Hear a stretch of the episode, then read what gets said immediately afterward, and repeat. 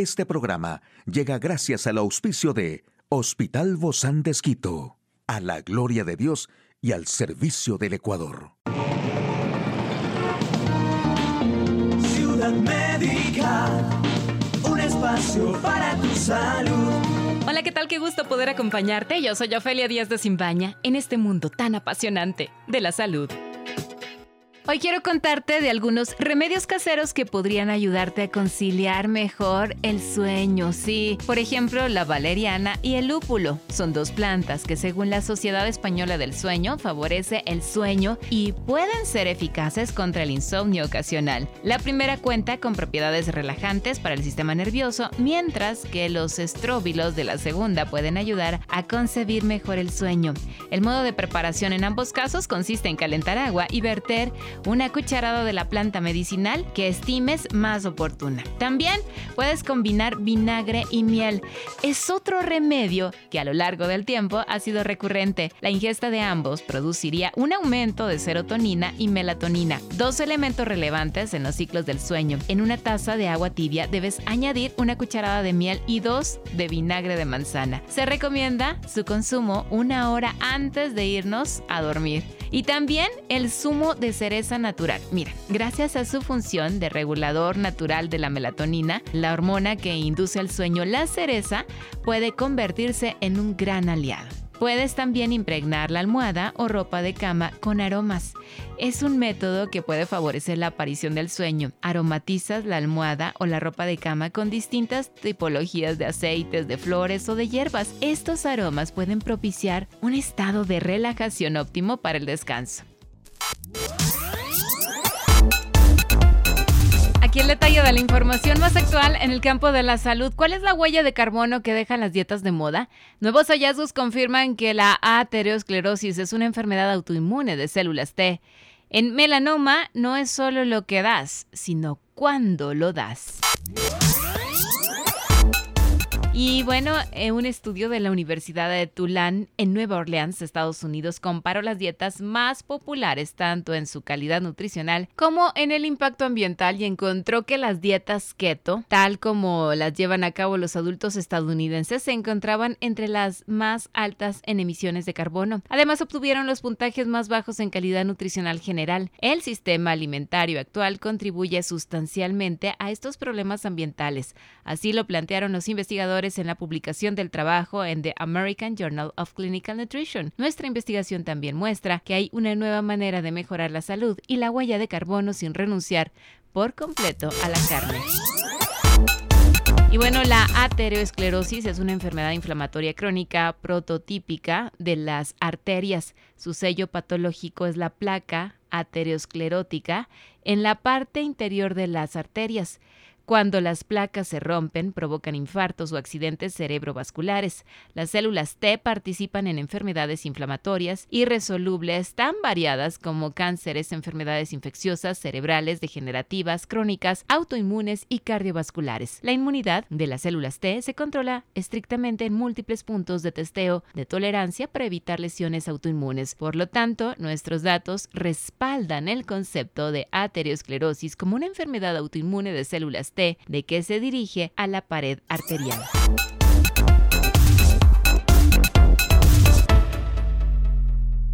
Y añadir inmunoterapia antes de la cirugía de melanoma mejora significativamente la supervivencia de estos pacientes. Lo ha visto un ensayo clínico aleatorizado de fase 2 llevado a cabo en pacientes con melanoma en estadio 3, 4 y publicado en The New England Journal of Medicine, que supone un gran avance en el tratamiento de este cáncer de la piel y podría cambiar la forma en que se trata rutinariamente el melanoma de alto riesgo. No solo lo que das, sino cuando lo das, asegura la primera autora de esta investigación. También se observó que a los dos años, el 72% de los pacientes del grupo que recibió pembrolizumab neoadyuvante seguido de pembrolizumab adyuvante no había sufrido ningún acontecimiento, frente al 49% de los pacientes del grupo que solo recibió pembrolizumab adyuvante. Nuestros resultados demuestran un beneficio significativo cuando la inmunoterapia se inicia antes de la cirugía para generar una respuesta inmunitaria mientras el grueso del cáncer y las células inmunitarias antitumorales permanecen intactas.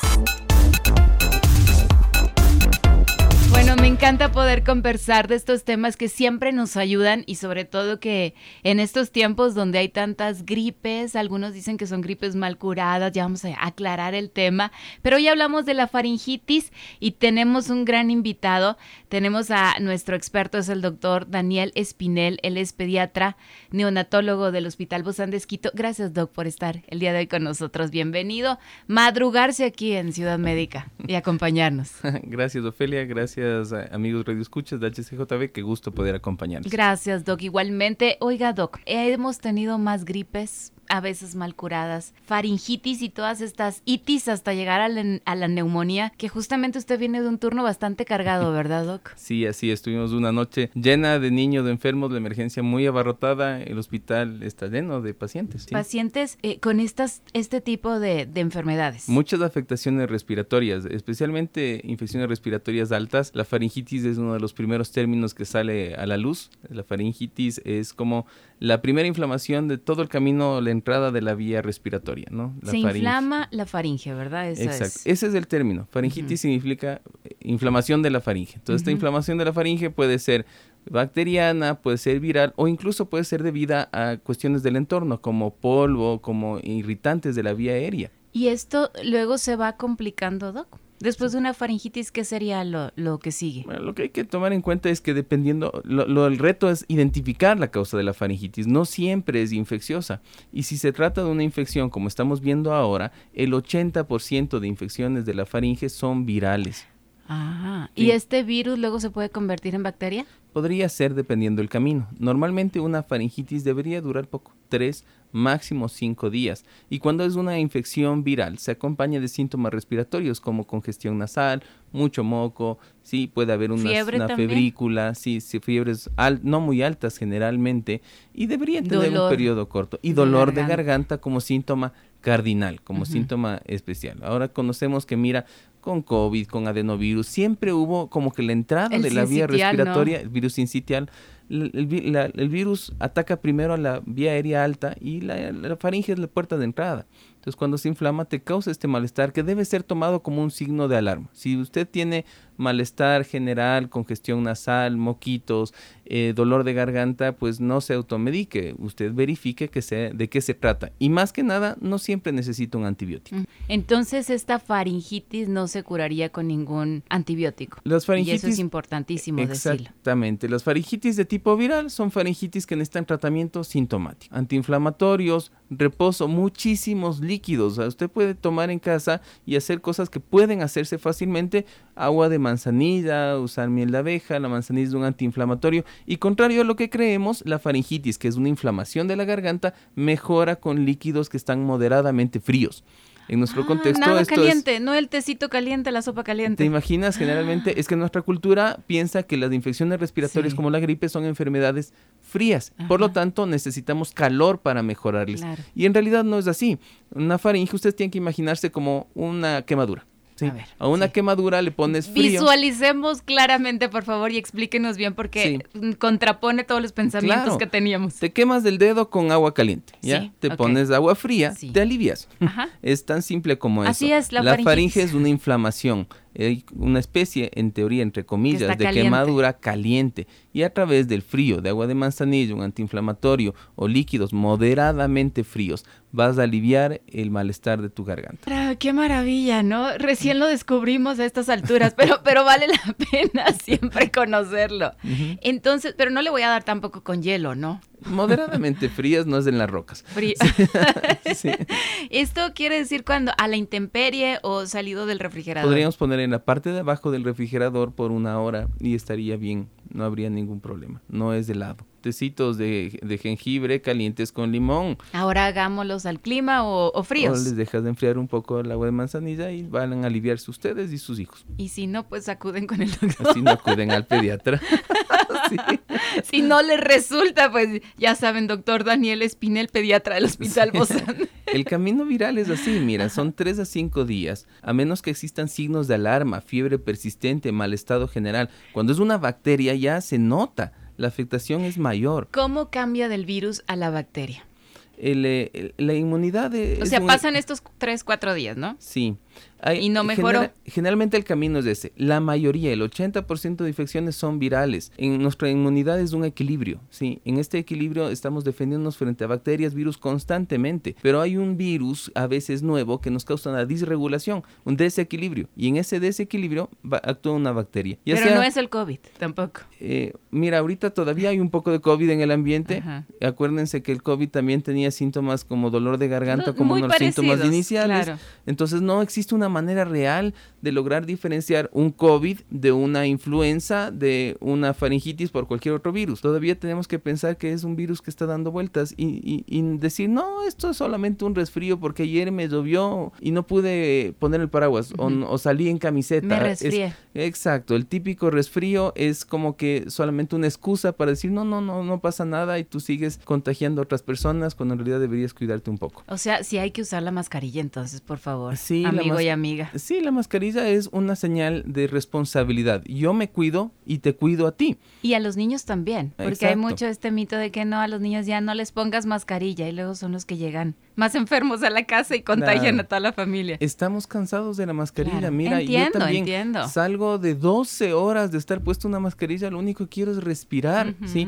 Pero cuando me pongo a pensar que si yo me infecto, le llevo a mi casa esta enfermedad y a mi bebé de nueve meses, ¿sí? Yo no me voy a perdonar. Así es. De igual manera, nuestros hijos son portadores de infecciones para nosotros. En las escuelas ya nos están dando como opcional o ya no están usando mascarillas. Si nuestros niños están en un ambiente abierto, de acuerdo, ya pueden estar sin mascarillas, pero en lugares cerrados deberíamos poder usar. La mayoría de niños están enfermos en las escuelas. ya no es del COVID el síntoma o el virus preponderante.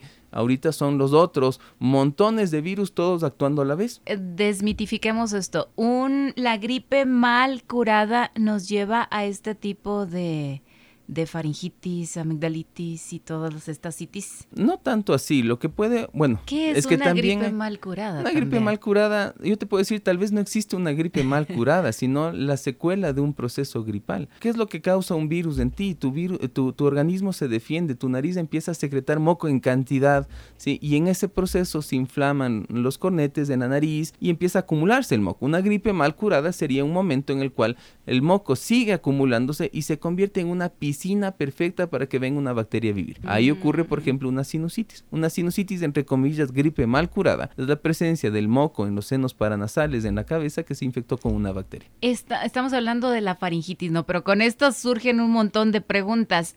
¿Cómo se transmite? La faringitis sí es una faringitis de tipo viral, es respiratoria, gotitas de respiratorias como, cualquier otro virus, a través de, la tos, a través del estornudo. ¿Y, ¿y hay algún medicamento después de esto? Eh, o, o, estos tres, cuatro días se pasa así solo con líquidos? Eh, se pueden tomar en base a prescripción en lo mejor de su médico, ¿sí? un poco de antiinflamatorios, es preferible no usar antigripales en nuestro medio y además puede acompañarse un poco de tos. La tos es un mecanismo de defensa y es algo que también hay que considerar. Cuando se inflama la garganta estimula el reflejo tusígeno y el reflejo tusígeno es el reflejo de un niño o una persona saludable. Si tú toses es porque estás eliminando secreciones de tu garganta y evitando que bajen a los pulmones.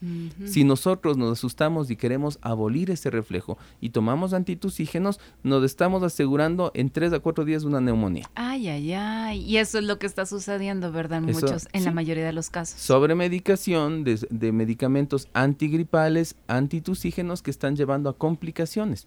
Definitivamente hay que acudir entonces a la consulta de los especialistas, como es el caso del doctor Daniel Espinel, pediatra del Hospital Bozán de Esquito. Gracias, doc, por darnos todas estas buenas recomendaciones y sobre todo, pues desmitificar aquellos que, aquello que creíamos que estábamos haciendo de manera correcta. A ti, gracias, Ophelia, y ustedes, amigos oyentes, muchas gracias por, por escuchar. Nos vemos pronto. Un espacio para tu salud.